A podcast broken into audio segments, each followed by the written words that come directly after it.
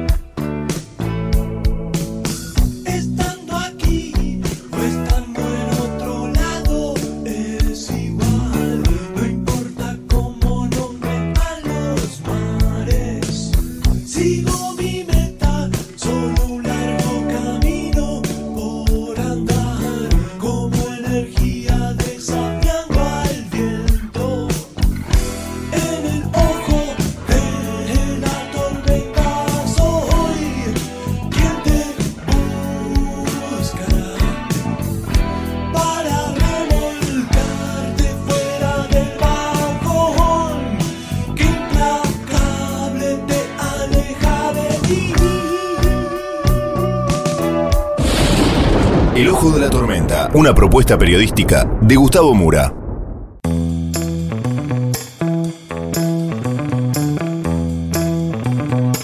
Bienvenidos al Ojo de la Tormenta. La tapa de hoy es Enojados. Vamos entonces con los temas del día de hoy en este breve sumario.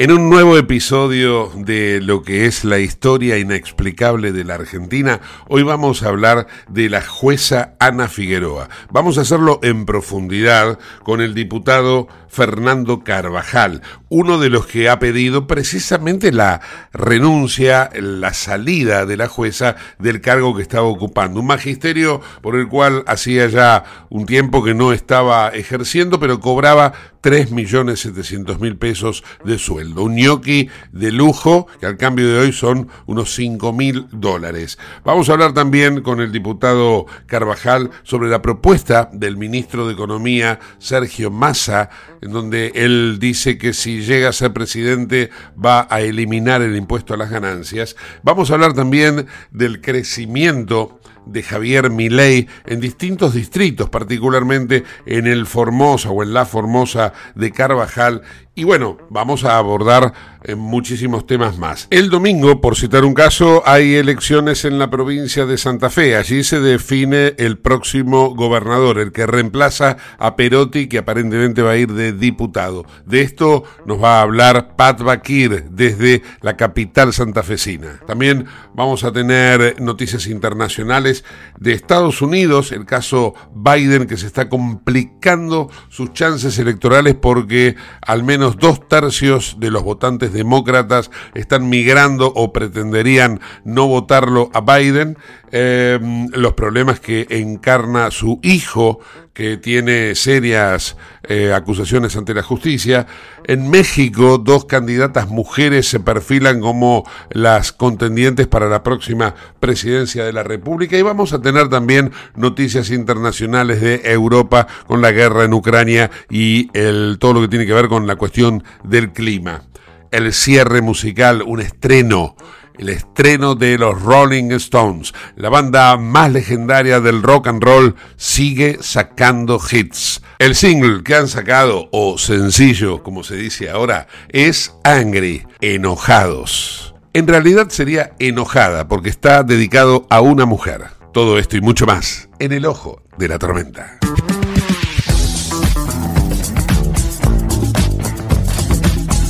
Auspicia este programa Autopiezas Pana. Más de 30.000 productos en stock y más de 30 años brindando seguridad para tu vehículo. No te olvides de visitarlos en la web pana.com.ar o llamarlos al 42504220. Autopiezas Pana, tu socio estratégico. Dirección Avenida La Plata 1933, Quilmes Oeste.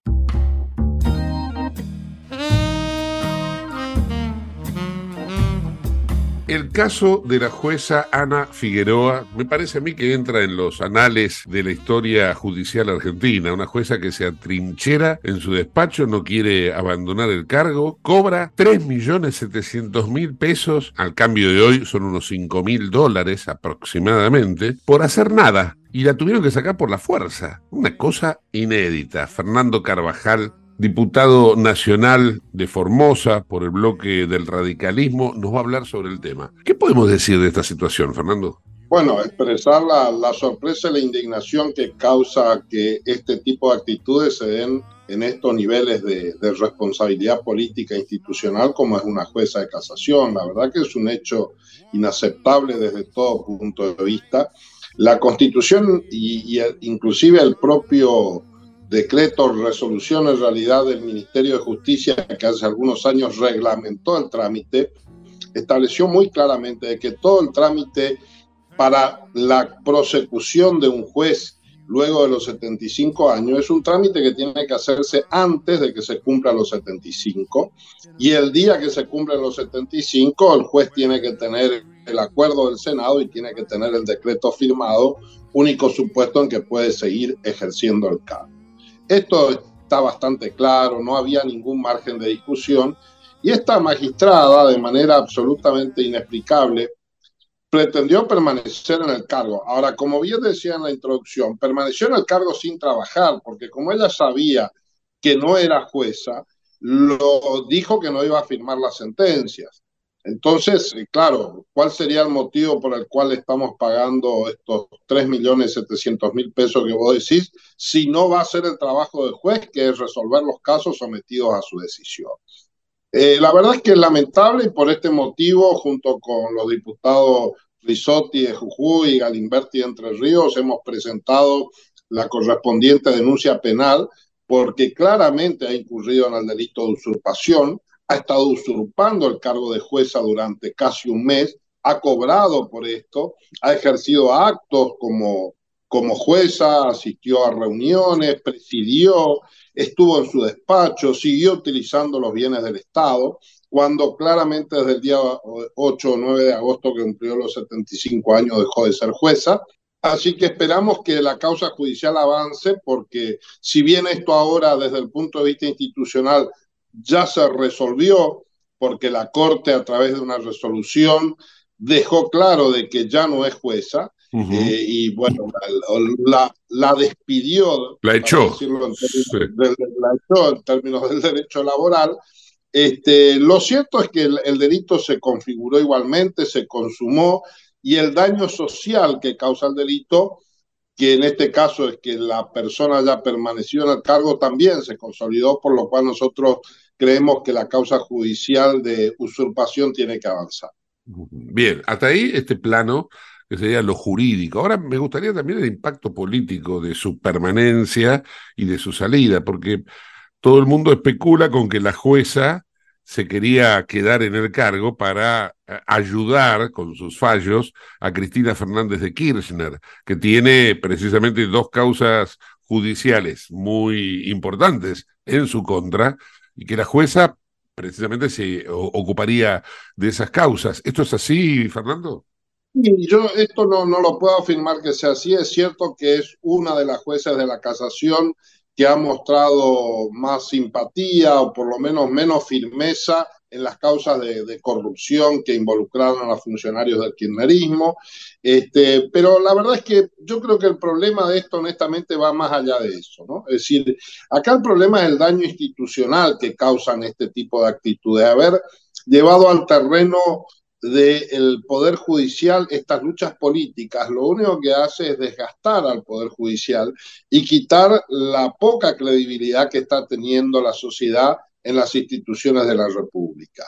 Y lamentablemente en esto, desde sectores políticos, específicamente desde el kirchnerismo, esto está pasando como una ofensiva política, pero lamentablemente dentro del sector del Poder Judicial también aparecen actitudes como esta que lejos de contribuir a mejorar la calidad institucional, cada vez aumentan el descrimiento y el escepticismo. Y bueno, no está de más decir que, el reclamo social que se ha expresado en las urnas, en las pasos, tiene mucho que ver con este tipo de actitudes, porque evidentemente la sociedad percibe que no estamos generando calidad institucional y sin calidad institucional no vamos a tener ni república, pero tampoco vamos a tener progreso y desarrollo económico. Sí, claramente. Eh, ya que hablamos un poco de la cuestión electoral, Fernando, me gustaría abordar un tema que hoy, eh, desde el espacio político eh, que ustedes integran como bloque, le han respondido al gobierno, en particular al ministro de Economía, Sergio Massa, que dijo que si él es presidente va a derogar el impuesto a las ganancias. Uno se pregunta por qué no lo hace, uno se pregunta con lógica por qué no lo hace ahora, ¿no? Eh, estoy mirando, estoy, entré a la Cámara de Diputados a ver si había presentado algún proyecto ya, pues me imagino que lo tendrá que estar más, y, y, que incluirá devolver lo que le ha cobrado de impuesto a la ganancia a los trabajadores del kirchnerismo durante las últimas, durante los últimos años, ¿no? Realmente es una tomada de pelo. Eh, honestamente, eh, subestiman la inteligencia ciudadana cuando salen con estas ridiculeces, ¿no?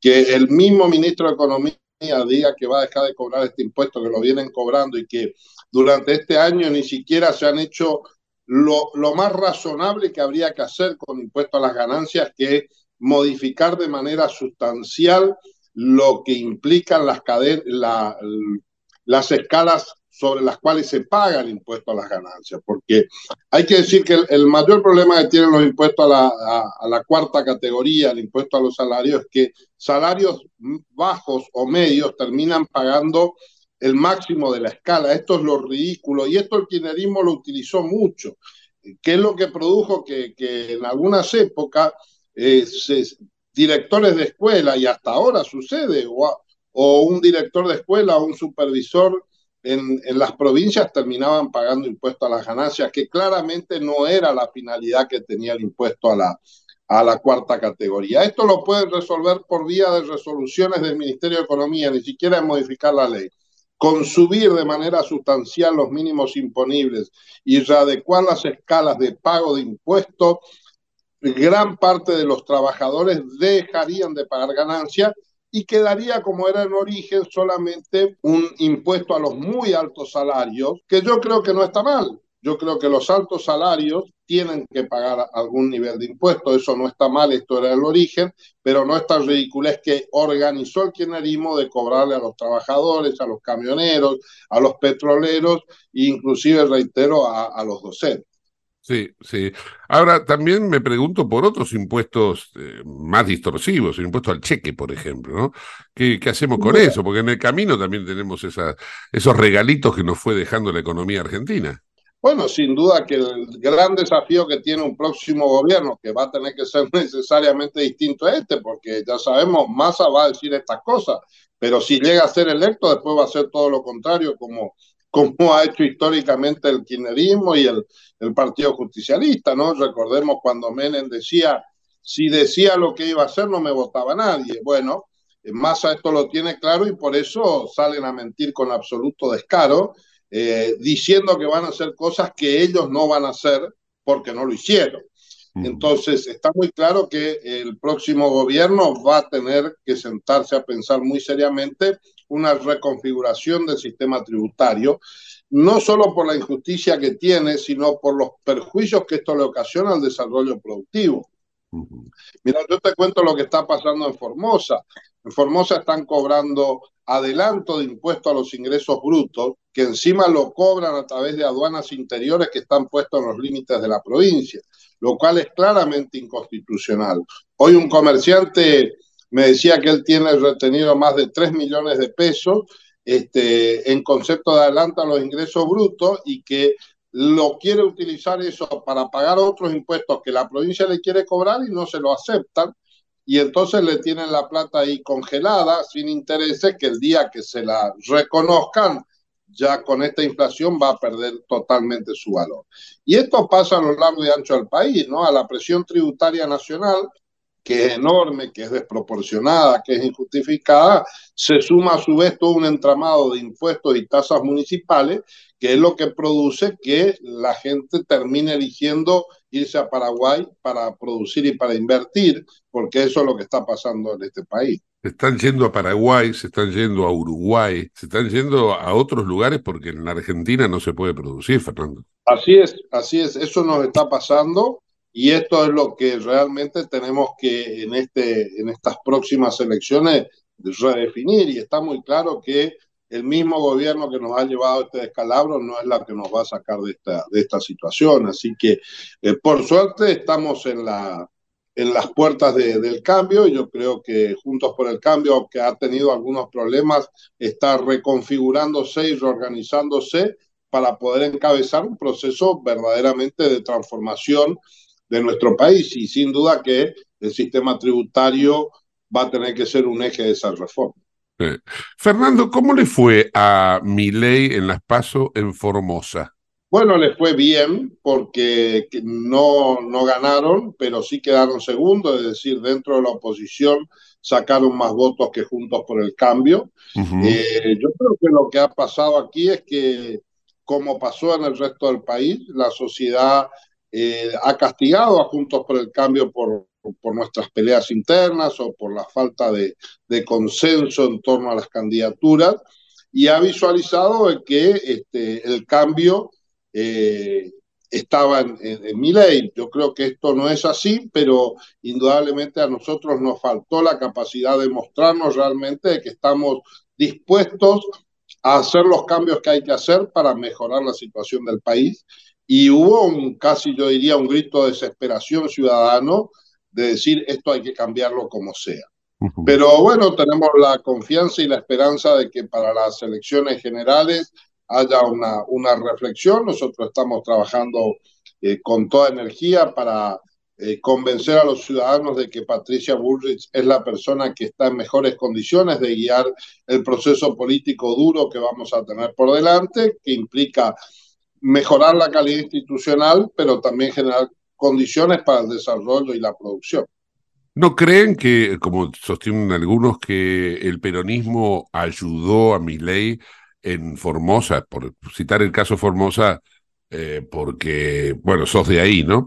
Eh, que el peronismo colaboró en eso para, de alguna manera, bajarlos un poco a ustedes? Sí, no hay ninguna duda de esto. Esto es un hecho que está, digo, surge evidente de, de la situación en distintas provincias. Este, divide y reinarás, dice ya desde, antiguo el pensamiento maquiavélico, ¿no? Entonces, está muy claro de que sin duda que hubo apoyo. Ahora, también es cierto de que la, la respuesta ciudadana excedió eso y creo que lo sorprendió hasta el propio peronismo, eh, el apoyo que recibió en algunos lugares que, que un, no se suponía y no nadie previó en las instancias previas que esos apoyos iban a existir.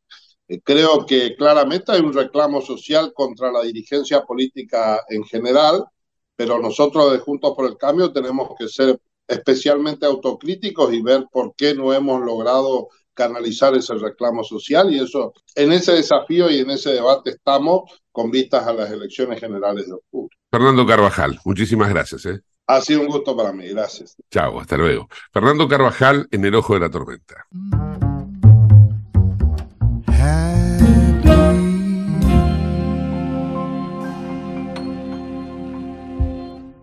Comunicate con nosotros al 11 59 65 2020, el WhatsApp de Late.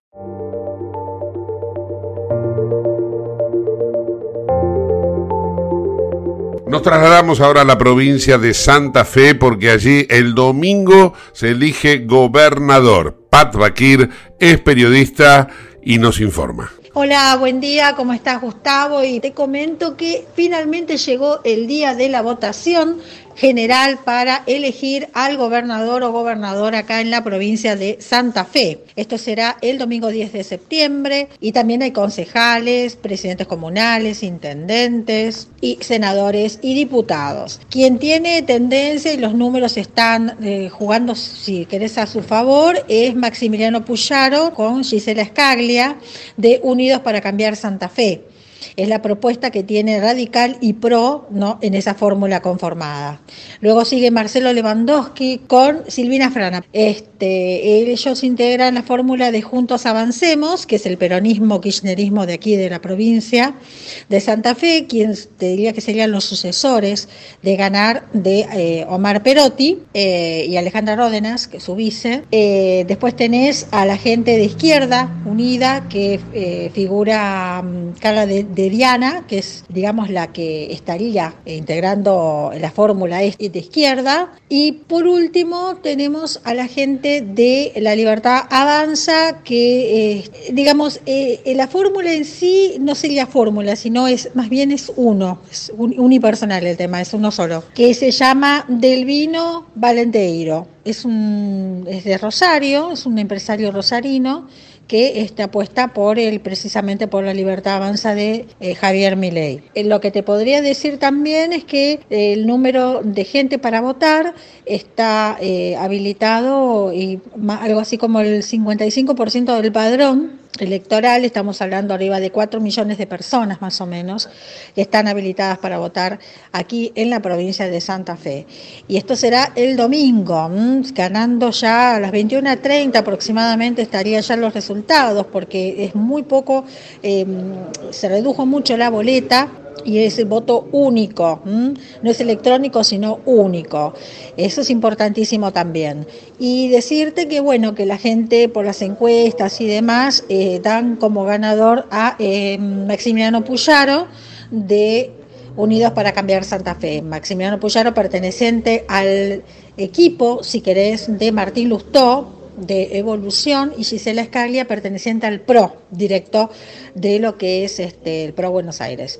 Así que más o menos esas son la, esa es la situación que se va a vivir a partir de este domingo en la votación aquí en la provincia de Santa Fe.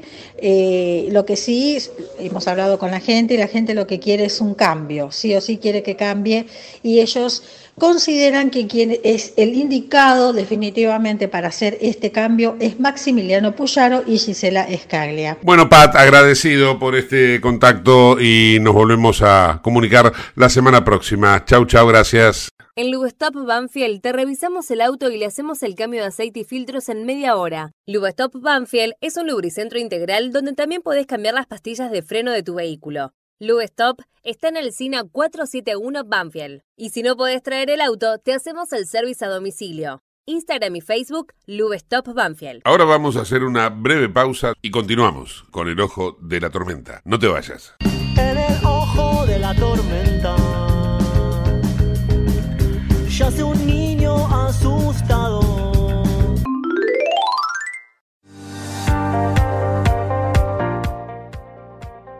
Urgente. La Subsecretaría de Atención Primaria y Salud de Merlo informa, todo paciente adulto con síntomas o sospecha de dengue debe concurrir a la guardia del Hospital Eva Perón, ingresar por la calle Pasteur, acercarse al mostrador, anunciarse y de ahí se lo derivará al consultorio correspondiente. Los síntomas del dengue son fiebre acompañada de dolor detrás de los ojos, de cabeza, muscular y de articulaciones náuseas y vómitos, malestar intenso general, aparición de manchas en la piel, picazón y o sangrado de nariz y encías.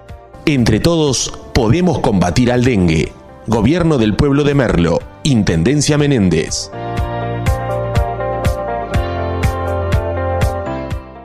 Autopiezas Pana Distribuidor Nacional de Autopartes, líder en el rubro suspensión, dirección y frenos para vehículos. Para más información sobre las marcas que trabajamos, visítanos en nuestra web pana.com.ar o escribinos a nuestro email pana.pana.com.ar. Autopiezas Pana, tu socio estratégico. En Lanús, nuestros vecinos cuentan con el nuevo programa de telemedicina pediátrica para chicos de hasta 16 años. Si sos vecino de Lanús, solo tenés que empadronarte, registrate en la app y acceder a tu consulta médica. Así de fácil. Informate en lanús.gov.ar barra telemedicina. Lanús nos une.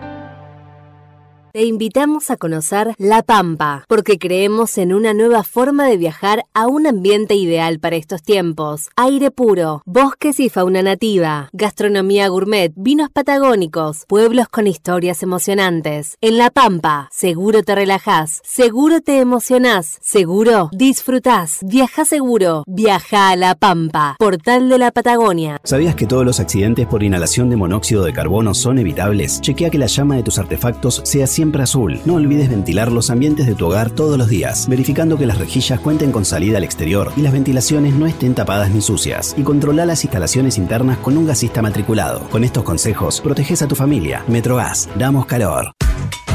¿Qué es lo que hace a San Isidro distinto? ¿Será que vivimos haciendo obras que nos hacen vivir mejor, como la nueva senda del hipódromo? ¿Será porque seguimos haciendo megaconstrucciones? Sí, porque seguir mirando hacia adelante hace todo distinto. San Isidro, municipio. CRIBE, Centro de Rehabilitación Integral Belepoc. Atención dedicada ante las principales enfermedades crónicas e invalidez del sistema nervioso. www.cribe.com.ar Independencia 5182, Villa Ballester. Teléfonos 4768-6774 o 4767-6296. Merlo crece en obras. La Secretaría de Obras y Servicios Públicos de Merlo avanza con el plan de renovación de la red vial. Estos trabajos mejoran la transitabilidad de las calles, la seguridad y la calidad de vida de nuestros vecinos. Ya finalizaron trabajos de pavimentación en la calle Junín entre Cervantes y Ruta 40 en Merlo Centro. Se encuentran en ejecución en Irigoyen entre Garay y Cámpora en Merlo Norte y continúan nuevas obras en el distrito. Merlo crece en obras. Intendencia Menéndez. ¿Tenés Galicia? Tenés que saber algo. ¿Tenés alguna duda? Tenés alguien que te escucha y te da atención 24/7. ¿Tenés ganas de hacer algo? Tenés muchos beneficios en lo que más te gusta. Tenés ganas de no hacer nada. Tenés una app para hacer todo desde el celular sin moverte del sillón de tu casa. Tenés todo para vivir un día a día mejor. Tenés Galicia. Tenés Galicia.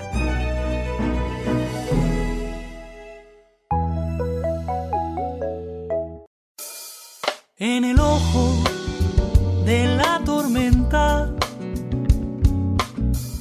se suspira la verdad. En el ojo de la tormenta es momento de bailar. Ya tu alma vuela libre, esperando el huracán.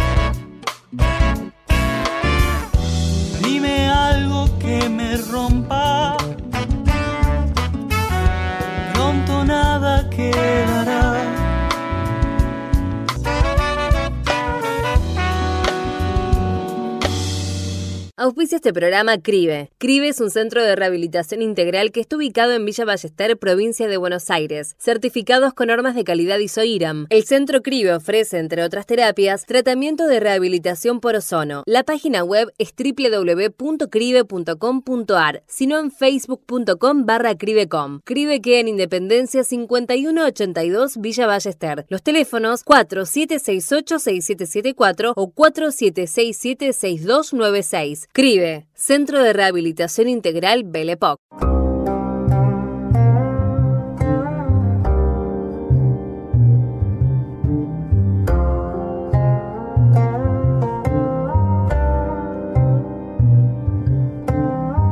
En este primer informe de noticias internacionales vamos a compartir informaciones que tienen que ver con Estados Unidos y con México, un informe elaborado por la cadena Telemundo. Mientras tanto, en los Estados Unidos, de cara a las elecciones presidenciales del 2024, casi la mitad de los votantes, un 46%, opina que cualquier candidato republicano sería mejor opción que el presidente Joe Biden. Una reciente encuesta arroja una valoración negativa de lo que ha sido su trabajo y también hay preocupación en torno a su edad. El 58% de los consultados dice que las políticas de Biden han empeorado las condiciones económicas que se viven actualmente en el país. Esta desaprobación es ocho puntos más elevada que las del otoño del año pasado. Hunter Biden, el hijo del presidente, podría ser imputado de cargos federales a finales de este mes. El fiscal especial designado para supervisar la investigación, David Weiss, tiene la intención de solicitar una acusación por parte de un gran jurado en los próximos días. Esto significa que podrían presentarse nuevos cargos en los dos casos que enfrenta Hunter Biden, uno por posesión de un arma mientras consumía estupefacientes y otro por delito fiscal menor. Hoy ya hay una primera reacción del presidente de México a la orden de un juez federal estadounidense para que se retiren las boyas que fueron instaladas en el Río Grande. López Obrador dice que la colocación de las mismas viola la soberanía mexicana. Y dio las gracias a quienes ayudaron a que finalmente se tengan que retirar, cosa que el juez fijó para antes del 15 de septiembre. Recordemos que fue el gobernador de Texas, Greg Abbott, quien ordenó su instalación para impedir el cruce de migrantes. El partido Morena, el partido del presidente, ya tiene candidata presidencial. Es mujer y es Claudia Sheinbaum. Y esto es inédito, porque Claudia Sheinbaum se enfrentará en las urnas de 2024 contra otra mujer, Xochitl Galvez. Y de ganar una de las dos será histórico, porque México tendrá por primera vez una mujer presidenta. La jornada fue larga y muy intensa para conocer los resultados de las cinco encuestas que realizó el partido Morena. Sheinbaum ganó en las cinco y fue respaldada por cuatro de los cinco contrincantes. La unidad es fundamental y que las puertas siempre están abiertas. Pero Marcelo Ebrard, quien era de los favoritos en las encuestas y quien constantemente denunció irregularidades en la contienda, fue el gran ausente de la noche.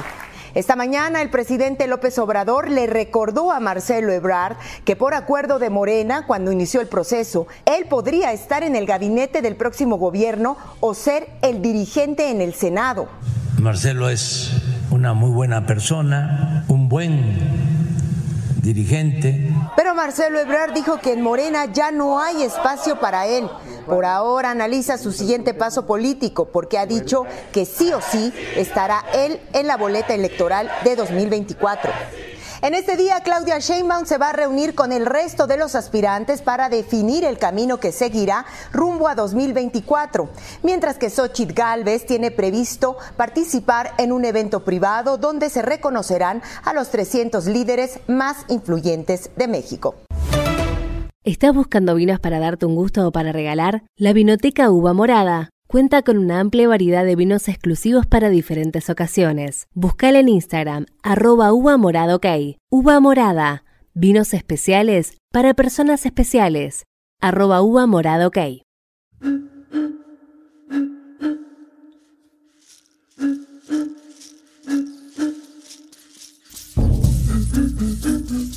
Y ahora presentamos más noticias internacionales. En este caso tiene que ver con Europa, el continente antártico. Vamos a también abordar eh, cuestiones del tiempo, el clima en Brasil particularmente.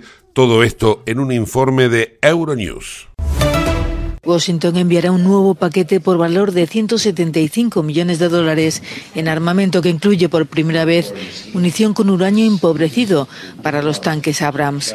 Blinken anunciaba además otra ronda general de ayudas de más de mil millones de dólares. En su alocución nocturna, Zelensky condenaba la ofensiva rusa contra civiles que calificaba de inhumana.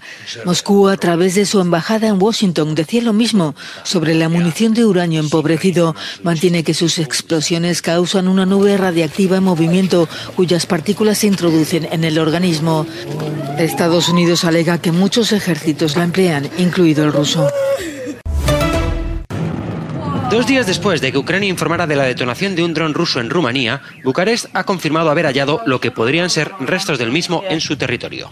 Hasta el momento, las autoridades de este país habían negado las informaciones referentes al asunto, afirmando incluso que los ataques rusos en la vecina Ucrania no suponían una amenaza directa. Presente en la zona de lo sucedido, el ministro de Defensa de Rumanía, Ángel Tilbar, confirmó la necesidad de llevar a cabo una investigación después de que se descubrieran restos del dron en el lugar una sección del Danubio que hace de frontera natural entre Rumanía y Ucrania. El secretario general de la OTAN cree que los restos del presunto dron ruso que cayeron en territorio rumano muestran el riesgo de incidentes y accidentes en el área fronteriza de la alianza. En su intervención en el Parlamento Europeo, Jens Stoltenberg ha afirmado que no cree que fuera un ataque intencionado por parte de Rusia. Tras el hallazgo de los restos cerca de la frontera con Ucrania, las autoridades rumanas abrieron una investigación y avisaron a la Alianza Atlántica.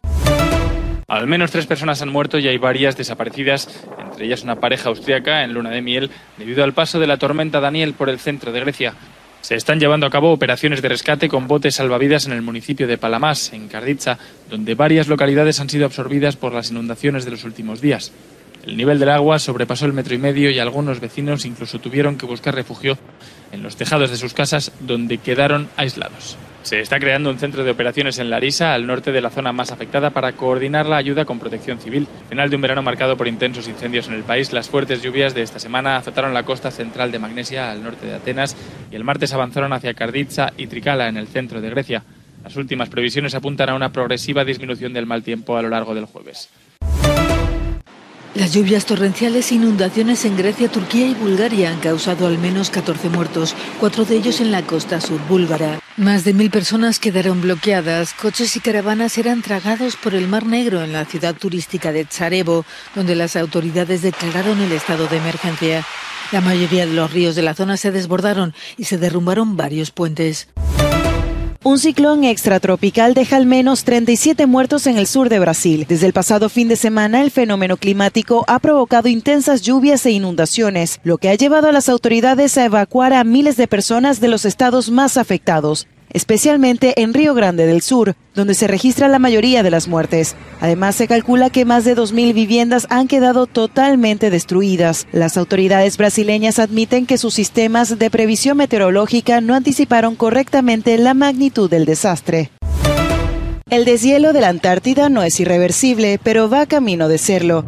Las conclusiones del informe del Instituto de Investigación sobre el Impacto del Cambio Climático de Potsdam, que acaban de publicarse, permiten una doble lectura sobre el futuro de la mayor zona helada del planeta. Hay varios glaciares que retroceden y las cifras de deshielo son aterradoras en la Antártida, con temperaturas récord en gran parte del mundo. Se perdieron 2,7 millones de kilómetros cuadrados de hielo marino en comparación con lo que esperaban los expertos para la misma época del año. Esta dramática pérdida de hielo marino está provocando fallos catastróficos en la reproducción de la fauna local, como los pingüinos emperador. El colapso total de la Antártida podría tardar cientos o miles de años. Se espera que el nivel del mar suba varios metros a escala mundial, y todo podría deberse a las acciones humanas actuales.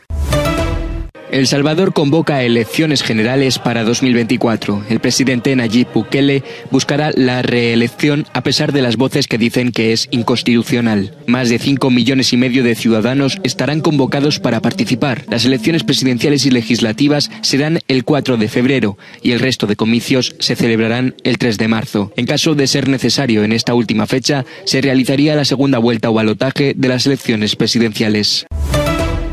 Te invitamos a conocer La Pampa, porque creemos en una nueva forma de viajar a un ambiente ideal para estos tiempos. Aire puro, bosques y fauna nativa, gastronomía gourmet, vinos patagónicos, pueblos con historias emocionantes. En La Pampa, seguro te relajás, seguro te emocionás, seguro disfrutás. Viaja seguro, viaja a La Pampa, portal de la Patagonia.